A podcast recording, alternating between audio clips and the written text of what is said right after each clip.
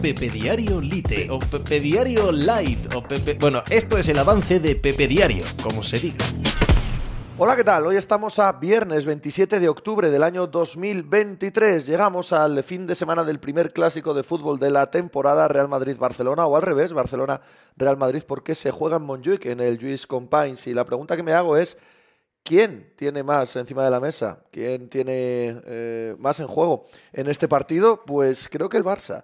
Creo que el Barça, no tanto porque su inicio de temporada no sea eh, evidentemente muy meritorio, tantas bajas y seguir sacando los partidos, eh, tantos partidos complicados y seguir sacando tres puntos y estar a la misma altura del Real Madrid en la clasificación, sino porque el entorno que está viviendo ahora mismo el club culé es tan inestable que uno tiende a imaginar que en cualquier momento, en caso de que se produzca algún deterioro en lo deportivo, en que la pelotita no entra, como se suele decir, eh, esto puede afectar y convertirse en un problema a lo largo de la temporada. Y dado que el Real Madrid me ha dado más sensación de estabilidad en todos los órdenes en estos primeros dos meses de temporada, me da la sensación que es el Barça el que tiene una urgencia mayor porque mm, este partido sea a su favor y consiga la victoria. Bien, pues de eso y del resto del deporte, del resto de la actualidad deportiva a nivel mundial, hablamos hoy como cada día en Pepe Diario. ¿Hala? ¿Hice hacer algo por ahí?